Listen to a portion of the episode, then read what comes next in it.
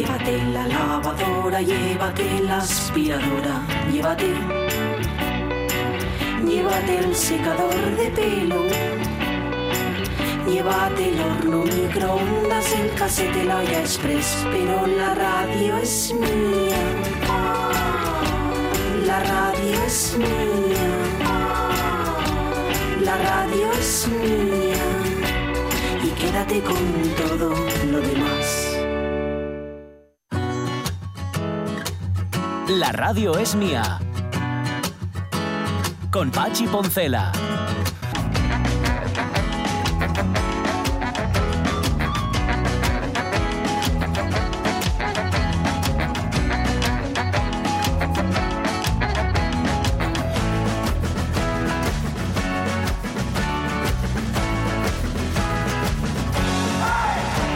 Las 12 y cuarto de la mañana. Mm, hay personas que parecen eternas, ¿eh? Hay personas que, que parece que llevan toda la vida aquí, eh, que incluso piensas que no nacieron. O sea, ni siquiera llegaron a nacer porque forman parte de tanto del paisaje, estás tan acostumbrado a tenerlos ahí que, que ya como que no. Yo esto lo pensaba muchas veces cuando iba al seguro, cuando al seguro, al, al ambulatorio, por, por, seguir con esto. Porque a la casa de socorro nunca tuve que ir, pero vamos, al ambulatorio sí, y veía a ciertas señoras con que, digo, yo pensaba, no han tenido, es imposible que hayan sido más jóvenes o es imposible que hayan sido niñas incluso, Mm, porque ya. las ves como que adquirieron su naturaleza ya como por generación espontánea, como el hombre que nacía del- de la tierra, los hombres que nacían de la tierra en Amanece, Sí, sí. que no Sí, Con sí. bigote y barba con ya. bigote y barba y era metal. Bueno, pues estas señoras ya nacieron así. ya, y, y dices tú, y, es- y es- claro, si no han nacido, si surgieron, es- también es imposible que mueran. O sea, estas señoras van a estar siempre. Yo, de hecho, creo que las hay que son ya fijas, o sea, que ya que van. Que y vinieron. Que, que sí, sí, y que, y que no, no sé si nacieron allí o no. Como pero ya se dicen a mi establecieron. madre que vinieron para quedarse. Es un en- son endemismos, son endemismos, sí, vinieron para quedarse totalmente. Hay personas que, que son así. Pero bueno, luego, te- luego por eso cuando te dicen murió no sé quién, y dices, Sí, calla, oh". imposible. ¿Cómo va a morir? Sí, sí, no, todo el mundo acaba muriendo, las cosas son así. Bueno, em, buf, qué cantidad de, de, espérate, de mensajes que nos mandan los oyentes sobre su EGB. Mira, tenía ocho años Nieves González Mejido cuando se instaló el sistema EGB. Los libros de fichas eran súper importantes. Recuerdo la preocupación de mis padres. Ese curso me enseñaron el sistema binario de ceros y unos. No he encontrado a nadie que lo recuerde. Que, que recuerde no el sistema binario, me imagino, sino la... Las fichas. Sí, las fichas de aquello. Puede ser. También Acuña Lamas dice que cualquier tiempo pasado fue mejor, ya nos lo decían a nosotros también. O sea que eh, sí, a ti te educaron de esa manera. Alfredo Álava, mejor formado sin duda, eh, dice, por la EGB. Todo el mundo se acuerda de la primaria, es lo básico. Aunque Sí. no nos demos cuenta, la tabla de multiplicar, despejar la incógnita, dividir, distribuir, escribir con el menor número de faltas ortografías posible. Eh, cuida con eso. Olvidas al menos, en mi caso, cosas que no utilizas. Los afluentes del Duero, por ejemplo, no me acuerdo. Dice, todavía del niño me sale automáticamente el SIL. Claro, pues es fácil. No me preguntéis por qué. En fin, tuve buenos profes, alguno con la mano larga, pero normal, con clases de 35 o 40 personas, y en aquella época éramos unos pocos más que ahora. 42 éramos nosotros en clase. Yo llegué a 45. Sí, sí, sí, sí, era tremendo. Xavi San, es que ahora los profesores tienen más medios y están mejor preparados. No obstante, el aprendizaje siempre es individual. Por muy bueno que sea el guía, siempre depende del alumno. Eso es verdad. Sí. Pero, también- pero te, tiene que, mo- te tiene que motivar también un poco, ¿eh? el guía, si no, no hay nada que hacer. El cambio de meter a los chavales en el instituto cuando acaban sexto me parece lo peor de lo peor, dice él en Rojas, y no es el primer mensaje sobre mm, ese tema, ¿eh? Eso es. Con esa idea. Natalie Castañón, antes había temas que eran tabú y hoy en día se habla más abiertamente. Hay módulos que eran de aquella chupaos y hoy en día no se sabe de qué van. Y los las profesoras los sabía como hoy en día, de bu- buenos, regulares y malos. Eso depende también pues de la claro. persona. Mira, Atarros pide, dice, memorizar, memorizar, memorizar y no parece que esto haya cambiado mucho. ¿eh? Y me entristece que entre muchos padres ejeveros siga, siga habiendo veneración por la cultura del dato recibido. Yo no soy Recitado, tan- mejor. tan consciente de que hubiera tanto memorizar. No había listados larguísimos ni de reyes godos, ni de muchas cosas Igual que cambió- yo no viví no eso. lo sé, igual Yo lo único las proposiciones que yo recuerde. ah, Exacto. que ya no son las mismas, Sí, por cierto. Eh, encima, va- Ah. encima eso. Las cambiaron, quitaron alguna. Bueno, quitaron. si cambiar el Padre Nuestro, no habrá cambiar esto. Ya, con más razón. Cambiaron so, creo. So, So que, so debajo. So sí. según sobre. Creo que, creo que se la Tras. quitaron. Me molaba que acabaran en tras. en tras, sobre era tras. A mí me gustaba mucho. Era un poco cucú, tras, tras, tras. tras, Sí. tras.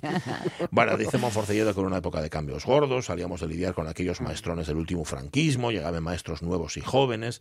Sí, sí, sí. Bueno, eh, gracias oyentes de la radio mía por compartir esos recuerdos de la EGB. Mañana, por cierto, queremos que el profesor Mendesán nos hable sobre educación y enseñanza.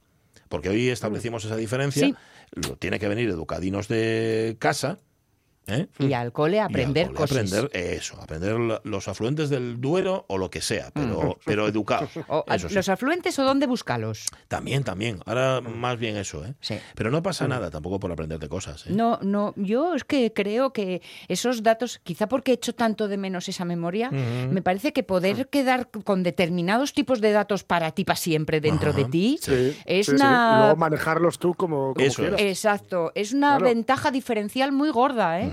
Es que lo importante es, manejarlos, no Sí, Claro, tener datos, con con- ellos. tener datos metidos en la cabeza significa que puedes juntarlos con otros datos que tengas metidos en la cabeza Eh, y hacer un cóctel de algo que tengas metido en la cabeza, es decir, un cóctel que sea propio. Claro. Pues eso bueno, es. eso Sí, sí, sí, malo del todo no es. claro. Claro, como decía Juan de Mairena, pensar no es haber leído. Tú puedes haber leído, Claro, pero no necesariamente has es. pensado. Así que piensa un poco. Bueno, las 12 y 20. ¿Qué cosas tenemos hoy? Bueno, bueno, y tenemos a una grande del periodismo de la. de- además, Sí. una grande y una pionera. Además, ¿eh? ¿Sí? a ver, cuando no había tele, cuando no, no habían llegado todavía las teles privadas, Ujú. Hermida tuvo la idea de mm, lo que se llamó las chicas Hermida, Cierto. que eran todo mujeres. Todas ellas hicieron. Pero antes fueron las ¿eh? chicas García. Sí, ¿qué me dices? Porque recuerdo perfectamente cuando, pues mis- mi primero o segundo año de radio, y os estoy hablando de principísimos de los 80, Sí. eh, recién creada Antena 3 de radio, y García venía retransmitiendo la Vuelta Ciclista a España, y, y en su equipo estaban nuestra invitada de hoy Sí. y Consuelo Berlanga, que Ah, luego que fueron fue chicas, Chicas Hermida. Herrera, Sí. digo Hermida, Hermida, sí, señor. y ti, ti, ti, Y guacu. Y guacu, y guacu, guacu, sí, señor. Pero no es Consuelo Berlaga, no, no No. os vamos a decir No, quién es. no. Luego No, no. sabréis a quién nos trae hoy Eduardo Andés en el tiempo dedicado al estilo y a la moda. Luego Silo Concepción, que nos lleva de paseo por la naturaleza. Estoy viendo que dice que aquí a partir de la una va a llover. en mi móvil. No sé en el resto de, de estudios si va a llover. En mi móvil va a llover a la una de la tarde. Esto que lo sepáis. Pero vamos, aprovecharemos antes de la una para dar ese paseín por la toponimia. Pero antes de todo eso.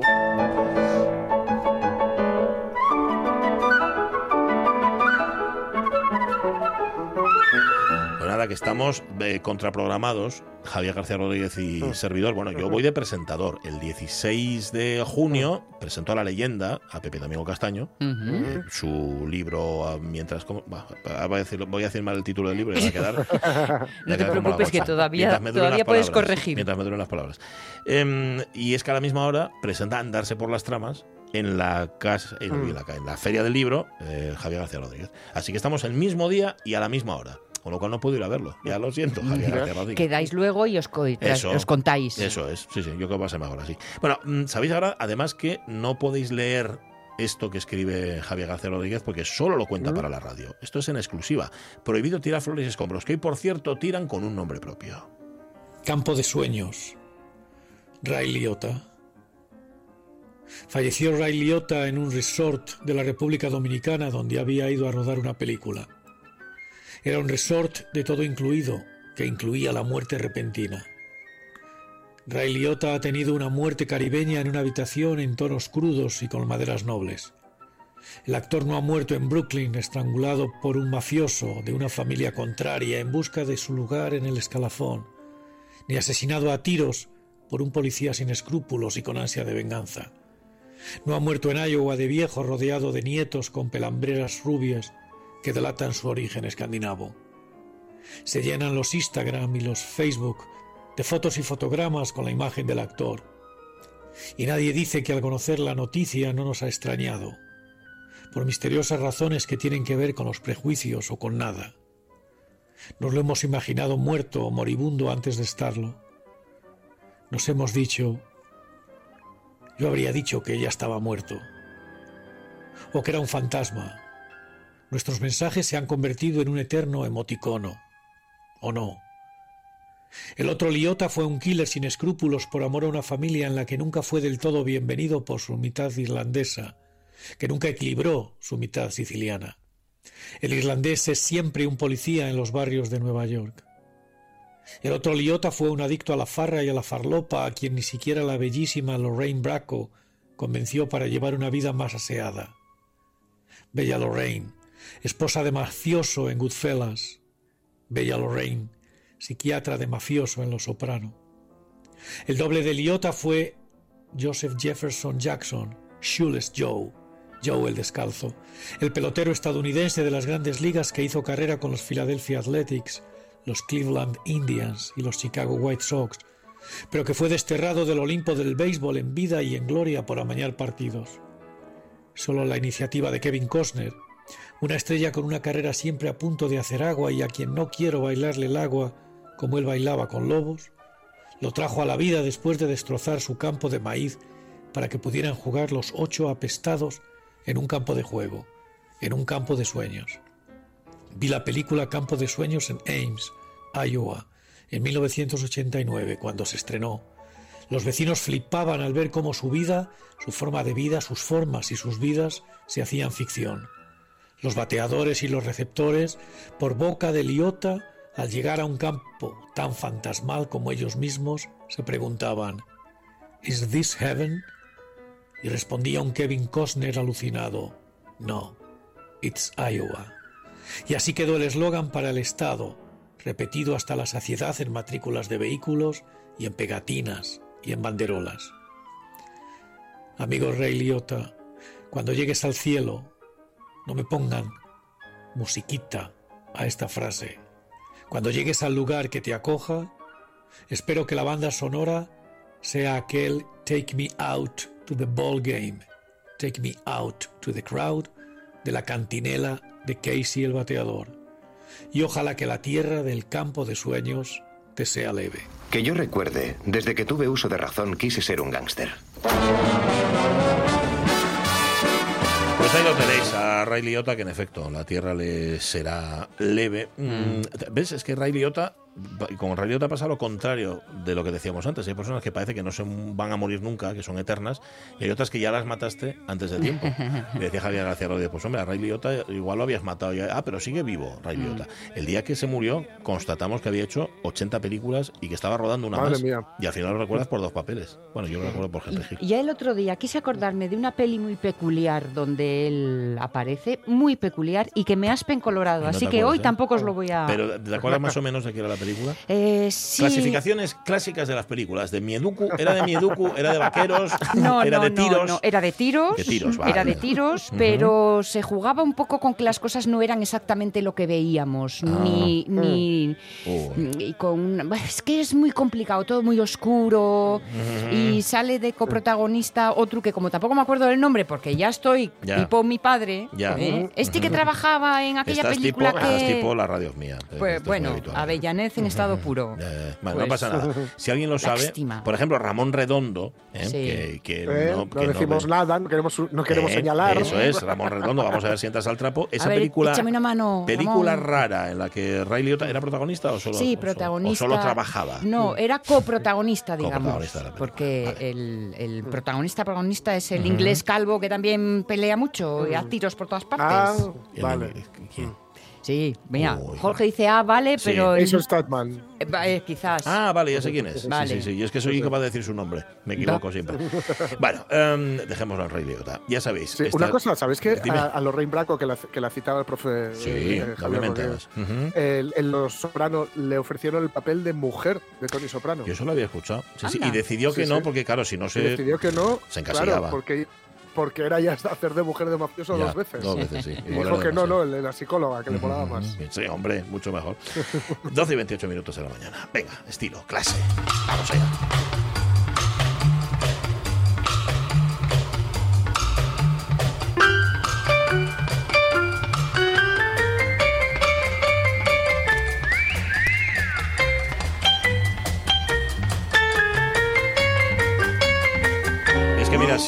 Lo pone, si no pone el estilo y la clase Edu Andés en este programa, ¿quién lo va a poner? Yo Sí. creo que nadie. Eduardo Andés, ¿cómo estás, querido? Buenos días. Muy buenos días, muy bien. ¿Vosotros qué tal? ¿Cómo estáis? Nosotros con nuestra falta de estilo y de clase habitual, pero vamos bien, por lo demás bien. La salud nos acompaña, con, con eso ya, mira, ya tenemos bastante.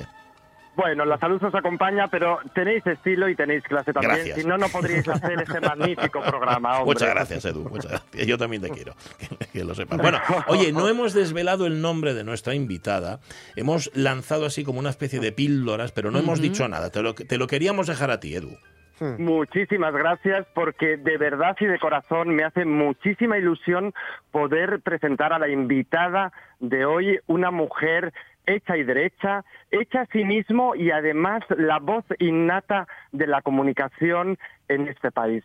Es una de las primeras mujeres periodistas eh, que lo ha hecho todo y ha estado en todos los sitios y ha sabido buscar todas las historias y todas las noticias más impresionantes, ¿no? Eh, realmente he de decir que tenemos con nosotros a Nieves Herrero, a la que la quiero presentar con una canción fabulosa que yo creo que la define estupendamente. Con esta canción.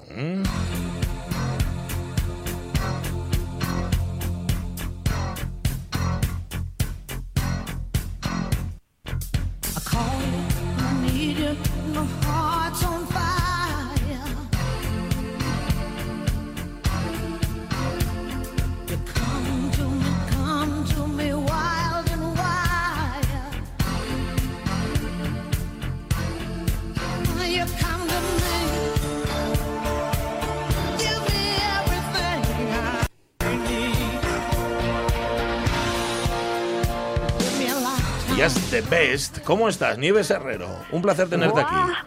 Vaya entrada, ¿Has por visto? favor. Después ¿Qué de esto yo ya me, me retiro. Mira, me Alfombra retiro roja. después de esto. No te puedes, no te puedes retirar nunca, Nieves, porque eh, eres para todos nosotros, eh, para todos los españoles, eres eh, el icono de la comunicación. O sea que no te puedes retirar nunca, Mm. de verdad. Muchísimas, muchísimas gracias. Pero es que después de esta presentación yo ya no, no aspiro a nada más No. en la vida. No, no, pero nosotros sí, pero Yo ya nosotros me sí. Siento, me siento feliz. Yo ya, yo ya estoy. Ah, bueno, hoy, como dice una hija mía que, que como vive fuera. Eh, vive en, en Francia, vive en París, eh, todo la emociona mucho, entonces eh, nos manda muchos corazones, ¿no? Así, esto es lo que tienen las redes sociales. Y entonces muchas veces nos dice, ya no puedo, mi corazón ya no puede más. Bueno, No. pues yo mm, os digo esto, mi corazón hoy ya no puede más, Bueno. ya, ya tengo el cupo. O Pues, sea pues todavía, todavía vamos a tener que charlar un rato, ¿eh? O sea que te necesitamos en plena forma. Nieves, resiste. Además, Venga, venga, yo puedo, es yo puedo. Es, es increíble y, y maravilloso poder tenerte eh, con nosotros, Nieves. Además, eh, de verdad que la gente que no conozca tu historia, que debe de ser muy poquita gente, pues no sé si sabrá que realmente eh, tú acabaste en el periodismo, pues gracias a, a- a tu profesora de literatura, hay que decirlo. Sí, es ¿Cómo fue verdad. eso? Bueno, tú me conoces bien, es que Eduardo es amigo. Bueno, pero eh, es verdad, una profe, a veces una un profesor, un maestro que, que tengas en tu infancia Sí. te influye muchísimo para el resto de tu vida. Y allí, mm, en el colegio, hubo una profe de literatura que fue la que me indicó que había un camino donde yo podía escribir y vivir de escribir y fue ella la que me abrió al mundo del periodismo que en mi casa nadie tenía que ver con, con ese mundo y de hecho hubo una reunión cuando dije que yo quería ser periodista, Uy. vamos, se reunieron ahí En la las- cumbre, ¿no? Una la cumbre, mis hermanos mayores con mis padres, eso no lo puedes hacer. Y yo. ¿pero por qué? Mm. En fin. eh, Porque, esto- porque a lo mejor no era, no era tan habitual que las mujeres estudiaran periodismo entonces, Nieves. No, no lo era, de verdad que no lo era, porque lo habitual, eh, en, en chicas lo habitual era filosofía y letras, Ajá. eh, pues eh, alguna carrera de letras, ¿no? En mi casa siempre han sido muy atípicos, ¿eh? porque tengo mi hermana que es seis años mayor. Eh, eh, es físico y, y los demás eh, el uno el uno le dio por los números al otro por la medicina eh, o sea era era una familia muy de ciencias y que de repente salga la pequeña diciendo oye que yo me quiero dedicar al mundo del periodismo pues chocó. Pero sí que es verdad que, que mis padres siempre han sido muy lectores y la culpa de que me guste la novela histórica la tienen ellos. O sea que Qué que bueno. cuidadín, cuidadín. Pero hay que decir que, fíjate, esa profesora Nieves eh, fue el, mm, pues visionaria, ¿no? Porque tú entregaste en un momento Sí, dado una sí. redacción y ella dijo, oye, mm, Nieves, las redacciones, por favor, las tienes que escribir tú, no te las deben de escribir Ah, ¿te, de- padres". te decían eso? ¿Quién te, quién te había escrito la Ah, redacción? Sí. Ay, qué horror. qué vergüenza lo pas- pasé porque, claro, te dicen eso en mitad de la clase como diciendo, te he descubierto que lo ha escrito tu padre. y, y- y yo dije, pero de verdad, Es que no. señorita, porque decíamos eso, señorita, señorita, mm, yo, no me lo ha escrito mi padre. Bueno, bueno, mm, eh, ya hablaremos, no sé qué. Y llamó a mi padre a decirle, haga usted el favor, señor Herrero, de no escribirle las redacciones a su hija. Y mi padre, mi padre alucinaba, pero ¿qué ha escrito mi hija? Se ponía, pero ¿qué ha escrito mi hija? Por favor, que no tengo ni idea. Y bueno, pues así, así fue como ella empezó a empujar y a y hacerme leer las redacciones en clase, que siempre me hacía leer a mí. Entonces, bueno, eso va creándote eh, como mm, dices, ahí va, eh, mm, jo, mm, es que te va apuntalando el ego, ¿sabes? Claro, te crea un pozo, te crea un pozo y te define el carácter, ¿no? De alguna forma. Sí, totalmente, porque es verdad que cuando un profesor machaca a un niño, Uy. también es capaz de dejarle hecho polvo, si te lo hace es en verdad. mitad de la clase y define también un carácter. Pero si esa profesora te va apuntalando y te va, pues oye, también vas, vas creándote seguridad, ¿no? Entonces yo por eso siempre digo que a los niños humillarles nunca Mm. y No. decir lo positivo en alto siempre, Siempre, porque siempre. ayuda mucho, ¿no? Para, para forjar ese carácter del que tú hablas, claro. Sí, sí. Pues la verdad que es maravilloso y yo le doy las gracias a esa profesora de haberte impulsado y de haberte empujado porque, porque digamos que has, has creado una trayectoria imparable que empezaste además eh, eh, escribiendo en, en- en periódicos, que además me gustaría Sí. que contases esa hazaña de cómo mm, llegas con 16 años y te presentas con 100 temas para apabullar al director de un periódico y así poder entrar en el periódico. Con 100 temas, ¿cómo, cómo, cómo fue eso? Sí, pues eh, ¿sabéis qué pasó? Que yo veía por la tele a un chico bastante guapete Sí. que se llamó Lalo Ascona. Hombre, asturiano de pro, Y-. Sí, señor. Eso es, eso es. Sí, y yo he estudiado mucho con Manolo Ascona, he, Bueno. he estado codo con codo, eh, el pequeño de la familia Ascona. Bueno, pues eh, fui a ver a Lalo, pero de verdad que pensando, no me va a recibir. Y le debieron de decir, hay una chica, mm, hay una imberbe por ahí que dice que quiere, que quiere saludarte. Y, y bueno, él sacó tiempo porque no todo el mundo es generoso Ah, para recibir a gente. Sí, sí, Y, y entonces nada, eh, tenía un minuto y eh, ¿qué quieres? Tal, no sé qué. Digo, es que yo quiero estudiar esa carrera, pero no sé qué hacer porque en, fa- en mi familia no, no, no les gusta, pero me gustaría empezar antes de la carrera. ¿Qué, qué puedo hacer? Y me dijo, mira, lleva temas a, a un periódico. Llévales temas que les va a hacer gracia. Y, y dije, no sé por qué les va a hacer gracia, pero claro, es que yo no me veía a mí misma tan pequeña, ¿no? Y entonces, eh, pues nada, vi que mi padre tenía una, un periódico que se llamaba La Hoja del Lunes, porque antes los periódicos no salían Sí, los lunes, Sí. y entonces me presenté en Callao, que vi que estaba ahí la hoja del lunes, en, en pleno corazón de, de Madrid, y, me, y nada, mm, hubo una secretaria que me dijo, espere un momento, espere un momento, ay, no la va a poder recibir. Y dije, pero, pero no va a tener ni un huequito. Y le debí de dar pena. Yo creo que, que esto, esto funcionó, le di pena y dijo, bueno, pues espera, a ver si hay algún hueco. Estuve tres horas esperando ahí pacientemente. Ya me, me recibió eh, el director que se llamaba y se llama Figueroa y entonces dijo, ay, tengo muy poco tiempo. Todo el mundo tiene muy poco tiempo siempre. Sí. Y le dije, no, mire, es que yo me gustaría escribir si usted me diera una oportunidad. Y, ¿y qué te gustaría escribir? Y digo, no sé, de- digo, mire, le he traído unos Te temas. unos temas. Y, y dice, y dice, ¿y qué temas? Y le dije, pues mire estos. Y le enseñé 100 temas, numerados del 1 al 100. Madre y al hombre se, llevaba gafas y se le cayeron. Así así como. Ah, que Y tenía un huequito, todo, 100 temas. Y dijo, bueno, pues mira, haz este. Como pensando, bueno, a ver cuándo lo trae. Y se lo llevé al día siguiente. Y entonces Mm. me dijo, bueno, pues haz este otro y este otro. Y entonces una silla que había vacía en la redacción, pues empecé a ocuparla. O sea, que os digo que fue la ocupación de la redacción así por por, mm, A lo por el artículo 33. Pero eso fue- Pero- fíjate, eh, fíjate el mensaje que estás mandando tan bueno en este momento de la sociedad de la perseverancia Mm. cuando uno quiere algo. Hombre. Porque es verdad que a día de hoy, pues, eh, mm, o la gente no lo tiene claro o no tenemos eh, esa, ese eh, final de, de trabajo, ¿no? Y de, y de cosechar y de sembrar, ¿no? En ese sentido. Y fíjate qué mensaje más bonito estás mandando que me encanta, ¿no?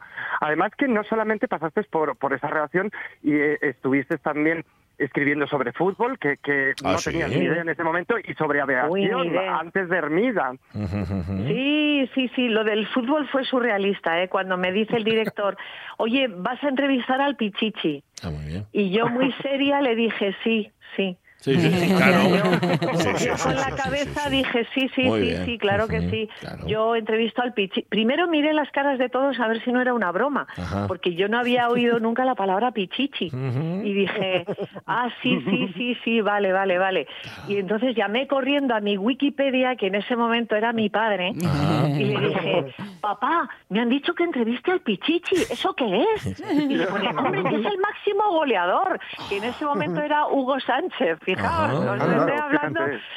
Y digo, ahí va, ¿y dónde está, y dónde juega Hugo Sánchez? O sea, os digo que es que no tenía ni idea. Y bueno, pues ya cuando me enteré tal, me presenté y un poco también, porque tampoco era tan fácil acceder a los deportistas como ahora, que tienes que estar muy, muy metido en el área deportiva para que te hagan Claro. caso, ¿no? Sí. Bueno, pues otra vez, como decís, la pesadez, porque sí que es verdad que yo he sido insistente y por insistente, pues Hugo Sánchez me recibió y, y entrevisté al Pichichi, pero yo de verdad, cuando me dijeron aquello de Pichichi, yo dije sí, sí. Sí, claro. sí, Es que, no- es que nunca, hay que Igual- dec- nunca hay que decir que no. Porque si dices que no, te pierdas no, la no. oportunidad. Sí, No voy a sí. aseverar, ¿no? Efectivamente. Voy a aseverar. Les comentaba Oye, antes. o cuando, ay, perdonadme, No, no, no. cuando José María Íñigo, que también me dijo que, que si podía escribir una revista de aviación y de turismo, eh, dije, ah, pues sí, sí, sí, claro que sí. Y entonces me dice, entrevista al presidente de casa. Y yo, yo dije, ah, sí, sí, sí. Sí, el presidente de la Sí, comunidad de vecinos. sí, sí. Y claro, volví a mi Wikipedia, el presidente de casa será el de la presidenta de la comunidad, como tú dices, de la comunidad. ¿Qué es esto? Y me dije, no, no, construcciones, eh, es de aviones. Y yo, pues si no tengo ni idea, por Dios. Y bueno, pues lo, lo típico, eh, mm, estudiando a fondo aviones, y en fin, bueno, pues es- estas cosas. Pero Perdóname que te he preparándote. interrumpido. ¿Qué de- sí, Sonia, No, es que antes, eh, recordando un poco tu, tu- dando pistas sobre con quién íbamos a hablar, hablábamos del momento Chicas Hermida, que es eh, Sí, un momento importante. claro. Y yo les decía, pero yo a Nieves la conocí primero como Chica García, porque mm, era una niña recién entrada en Antena 3 y te recuerdo Sí. perfectamente de venir en el equipo de García en la Vuelta Ciclista Asturias. A Asturias, Bueno, perdón, a. España. Ujú. Mira, eh, eh, la verdad es que García tiraba de, de reporteras, tanto de Consuelo Berlanga Eso como de es, mí, sí. sí que tiró, tiró en alguna ocasión porque le hacía falta gente, ¿no? Y entonces, eh, alguna vez sí que es verdad, jolín, qué memoria, por Dios. Eh, alguna vez sí que he estado eh, apoyando a García porque García ha sido de las personas a las que yo he admirado más, os tengo que decir, y, y es una bellísima persona, o sea, yo le he conocido, mm, claro, yo solo tenía contacto con él como reportera de vez en cuando, entonces no es lo mismo que trabajar diariamente con, con, con él. Sé que es muy eh, es muy exigente, Con ese carácter. pero con carácter, pero conmigo, la verdad, eh, encantador. Yo muchas veces él eh, ha cogido las riendas, por ejemplo, de atentados terroristas, se ha puesto él saliéndose del deporte y ahí estaba yo, pues recuerdo en cuando cuando el atentado en, en el restaurante El Descanso, Ajá. cuando ha habido distintos, at- por ejemplo, en la llegada del Papa Juan Pablo II a España, cogió las riendas él, Claro. o sea que Todo que- terreno, que- todo terreno. Un todoterreno Y recuerdo y- que y- él me decía, Sí. que me decía,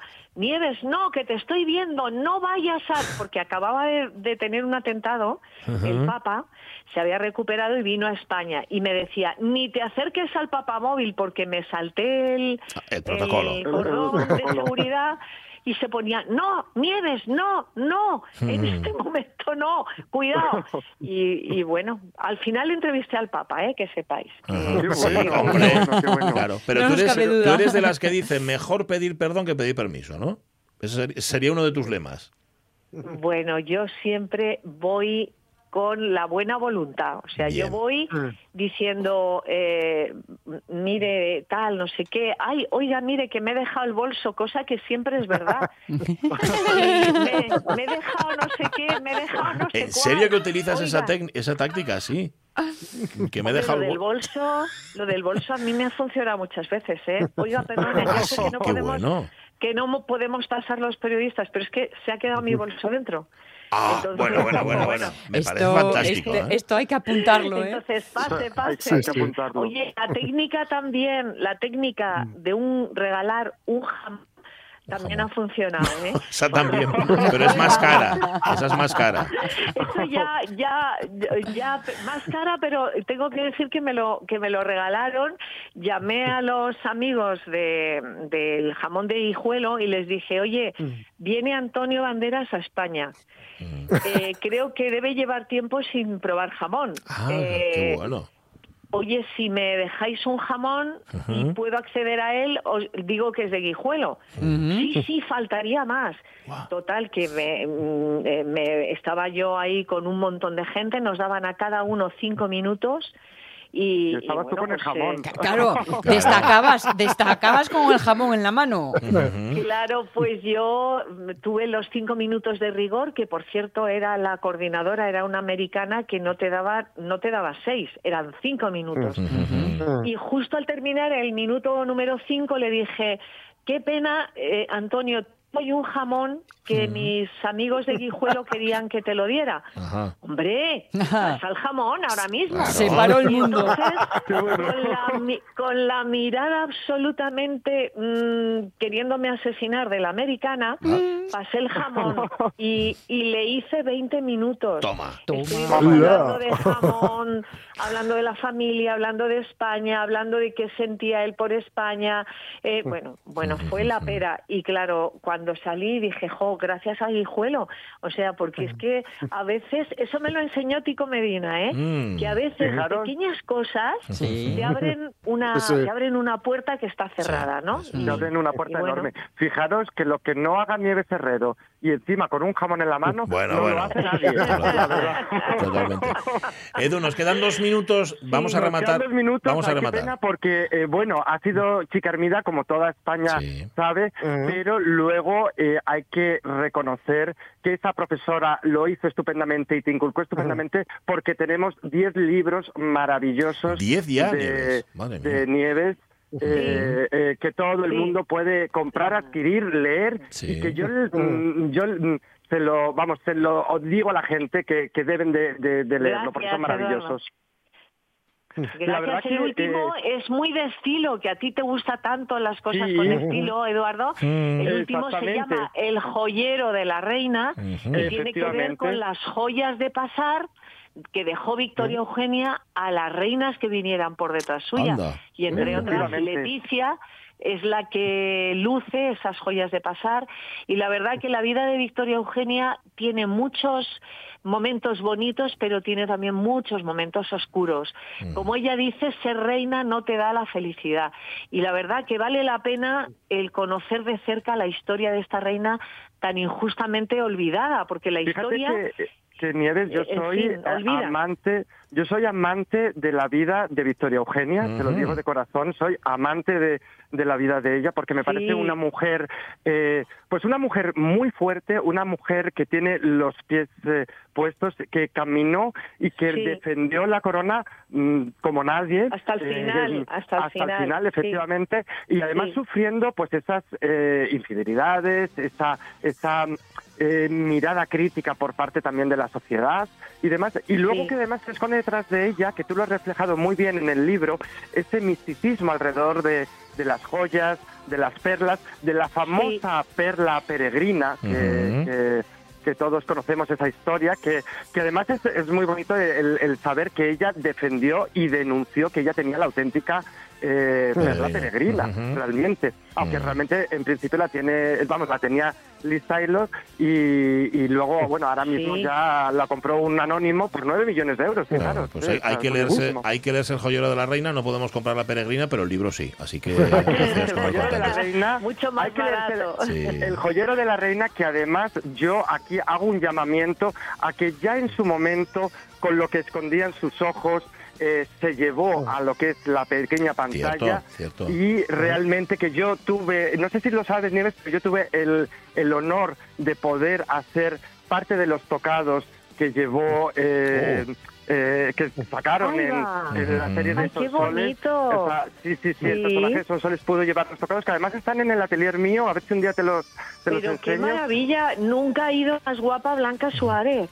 Y- Efectivamente, y- nunca ha ido más Pues espectacular, te- la verdad. te- te- Os vamos a dejar charlando, Tenéis que chicos. quedar, tenéis que premio. quedar. Sí. Eso está claro, eso está Y el joyero de la reina bien. tiene que llevarse Al a cine o a la pequeña pantalla Bueno. o al cine, Bueno. efectivamente. Y además hay que decir que Nieves Herrero estará este sábado fir- y este domingo en la Feria del Libro, en el Retiro, en, en la caseta de Corte Inglés y de Reno, firmando libros, con lo cual todo el mundo allí, A ver. todo el mundo a ¿Quién- ver a- a Nieves Herrero y a coger el joyero de la reina eh, para ver la magnífica historia que cuenta. Un abrazo y un placer haberte tenido con nosotros, Nieves Herrero. Un abrazo. Ay, que Por muchos os años, lo agradezco por tanto. muchos Qué años. momento más bueno me habéis Qué hecho chulo. pasar. Un beso enorme, gracias, de The verdad. best, the best. Un beso muy, muy, muy, grande. señor. Un auténtico lujo. Está, no está nunca de más recordar que muchas de las personas que se convirtieron en iconos de la televisión antes pasaron por la radio. Sí. Y que de hecho, Ya, mira, no cierto. pudimos hablar con Nieves de este tema, pero seguro, seguro que ella le está, bueno, a García desde luego, pero que a la radio le está muy agradecida y que la radio supuso el trampolín para llegar más arriba. Seguro que también. Mm, y luego la voz de Nieves Herrero es tan reconocible como su aspecto. Es muy característica, Sí, es sí, cierto. totalmente. Así es que, cierto. bueno, eh, un lujo que nos ha regalado Edu Andés, un lujo más de estos que nos regalan el tiempo de la moda y del estilo aquí en la Radio Mía cada miércoles. 12 y 51 minutos de la mañana de paseo. Vamos.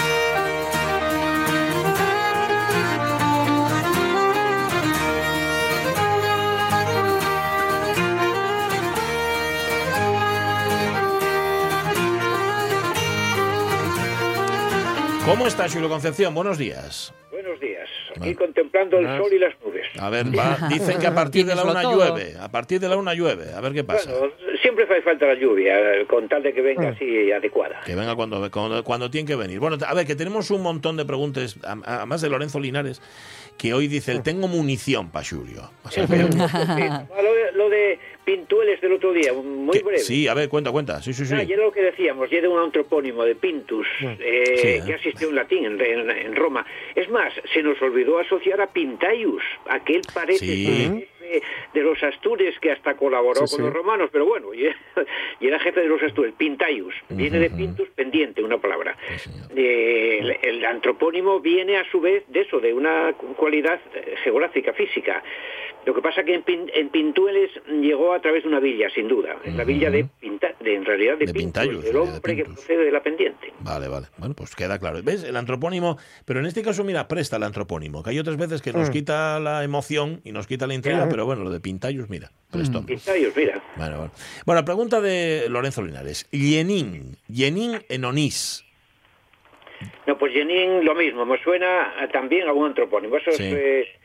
En este caso, eh, también hay que mirar exactamente el origen, el, digamos, el antropónimo, pero me suena a un, a un antropónimo, ya lo miramos. Yenin. Yenin, sí, lo eso tengo es. por ahí en algún sitio, sí. En vale. Y luego, en Millares, Piloña, existe el barrio de El Barbillosu.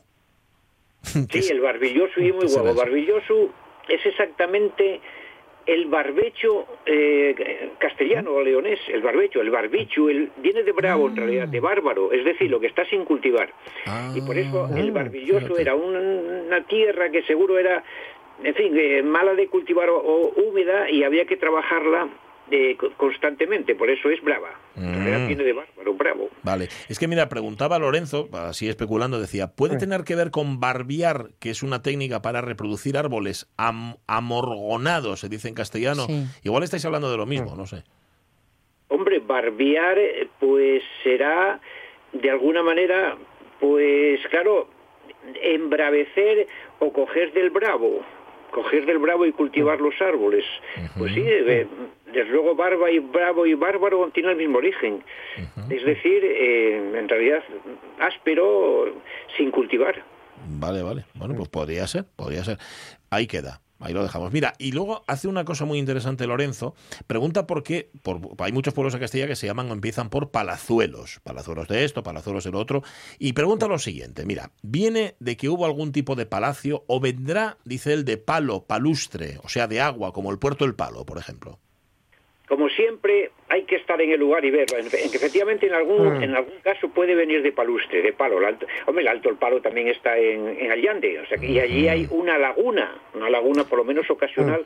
Yo la tengo visto. Por lo tanto, ese palo efectivamente, bueno, viene de la, de, de lacustre y hay una acepción más. Pala también es piedra plana.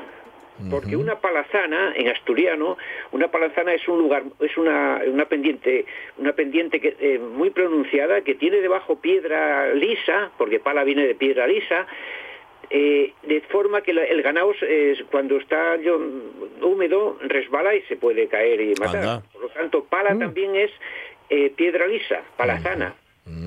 Pero la mayor parte de los casos de estos palazuelos es un palacio pequeño. Pero palacio pequeño no quiere, de- o sea, un palacio normal, no quiere decir que la idea de palacio que tenemos ahora, Ya. con grandes obras y, Sí, salas, no, no, era, palacio es simplemente el lugar alto, elevado, como el Palatium en, en Roma, sobresaliente, es decir, la casa fundacional del pueblo. O sea que una palazana viene a ser, en resumido, el nombre de mm, Cuidado resbala. Pues Sí. exactamente. porque Está fregado. Exacto, cuidado esa mojado. banda está metida en la palazana. En la, pala- eh, además están preocupados cuando es, la están vigilando, porque eh, al, al humedecerse el tapín marcha sobre la piedra plana y el ganado se desgracia. La palazana es, es más, hay topónimos ¿eh? que se llaman la palazana. El- ese tipo de suelos era mm, muy señalado por los vaqueros. Palazana, exactamente. O sea, que ahí no viene de palacio, ahí viene de pala que es en realidad la pala normal de- del pico y pala, viene de ahí, que en el principio era algo plano, algo liso para coger incluso sin mango. Las cosas se hicieron así, como las hachas. Las hachas, eh, en fin, de la de- de época prerromana no tenían mango siquiera, eso se le puso después. Ajá. Tanto Palazana es un sitio pendiente, sí, en forma en realidad de pala, de piedra lisa. Bueno, no obstante, tú dices que Palazuelos sí vendría de, de- digo, estos pueblos de Castilla, sí vendrían eso, de palacio. Sí, bueno, ese sufijo vuelo es palacio pequeño o bueno, pero en fin, es decir, casa fundacional. Al llegar a un pueblo eh, sacas rápidamente la casa eh, fundacional, que a veces se llama también la casona, la casona, o eso, el, el palación, incluso a veces cuando son mayores, porque es el suele ser el primer lugar donde de- da el sol por la mañana y el último en el que se quita a la tarde, porque estaba seleccionado para, para la Claro. Por lo tanto, estos palacios pueden ser la casa fundacional, aunque no fuera un palacio exactamente, sino una casa de- del, del que llegó primero y pudo elegir y cogió a otros para que trabajaran para él y se acabó. Ujú, bien. Mira, esvillando en la web tuya, que, que llegue como para perderse, juliocs.com, para perderse, para bien, ¿eh? O sea, pa encon- encontré un nombre que tengo que preguntarte por él. Que ye... Es que a ver si me sale. Linda las pavías. Linda las pavías. Eso, ¿de dónde viene, Julio? Linda las Pavías, como si fueran de pavo con V. pa- linda las pavías. Linda las pavías. Las pavías o la- espera, eh, eh, las pavías o las o las pavias. ¿Lleva No, tilde o no? Aquí pusiste lo con tilde. Las pavías. Sí, linda las pavías. La pavía, bueno, la pavia y claro, y la pavía eh, era la fisga, es decir, era un tipo de fisga, un tipo de cereal mejor de la escanda. La pavia me parece que era lo mejor de la escanda. Ajá. Las escandas buenas, por lo tanto, la línea es el límite entre las tierras buenas o que daban buena pavia. Vale, vale. Porque esa pavia, como dicen los paisanos, las paisanas acude más al peso, da más farina. Por lo Mm. tanto, la pavia se seleccionaba, era lo mejor, el mejor grano de la escanda. Ajá. Por lo tanto, ese límite de las tierras buenas para la escanda. Mm, y, un nombre, y un nombre muy complicado, pero veis enseguida con qué Ya. soltura Julio nos lo explicó. Linda las pavías. Yo quedo con ese nombre. Bueno, buscamos más para la semana que viene. Julio, que no te llueva. Bueno, oye, me falta, ¿eh? Me falta algo de agua. Bueno, bueno. Un abrazo. Hasta el miércoles. Abrazo. Que está mirando el sol, está mirando las nubes y en una de esas cayó un chaparrón. Marchamos. Programa intenso, como siempre. Pues mañana otro. A partir de las 10 hasta la 1. Sonia Avellaneda, hasta mañana. Hasta mañana, Pachi Jorge Alonso, hasta mañana. Mañana. José Rodríguez, mañana aquí, ¿eh? Eh, Ahora el tren de RPA, pero antes las noticias. Sed felices.